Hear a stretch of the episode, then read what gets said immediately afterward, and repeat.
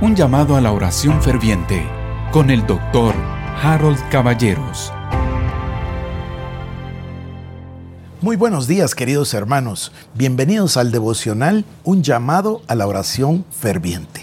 Y es mi clamor que todos estemos creciendo en nuestra vida de oración y que encontremos un deleite inmenso en hablar con Dios.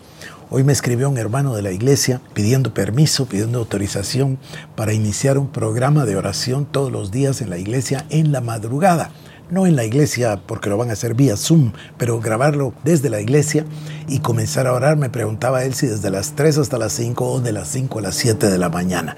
Me pareció que eso ya es consecuencia de ese fervor, del llamado a la oración ferviente.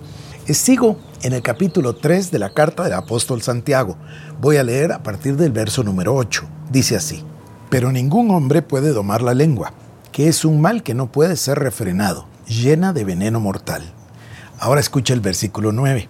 Con ella bendecimos al Dios y Padre, y con ella maldecimos a los hombres que están hechos a semejanza de Dios. De una misma boca proceden bendición y maldición. Y ahora la frase a la que yo quería llegar. Hermanos míos, esto no debe ser así. Hermanos míos, esto no debe ser así. ¿Acaso alguna fuente hecha por una misma apertura, agua dulce y amarga? Hermanos míos, ¿puede acaso la higuera producir aceitunas o la vid higos? Así también ninguna fuente puede dar agua salada y dulce.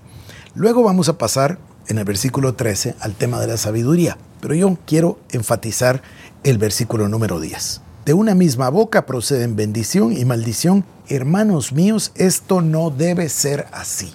Por supuesto que el apóstol nos está diciendo que la lengua es indomable, pero por el otro lado nos está diciendo que esto no debe ser así.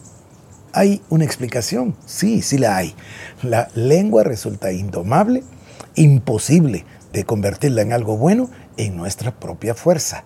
Pero cuando viene el cambio del Espíritu Santo, el nuevo nacimiento, cuando el hombre viciado, cuando el hombre caído, cuando la naturaleza pecaminosa murió, fue crucificada en la cruz del Calvario y usted hace vívido eso en su vida, entonces comenzamos a aprender.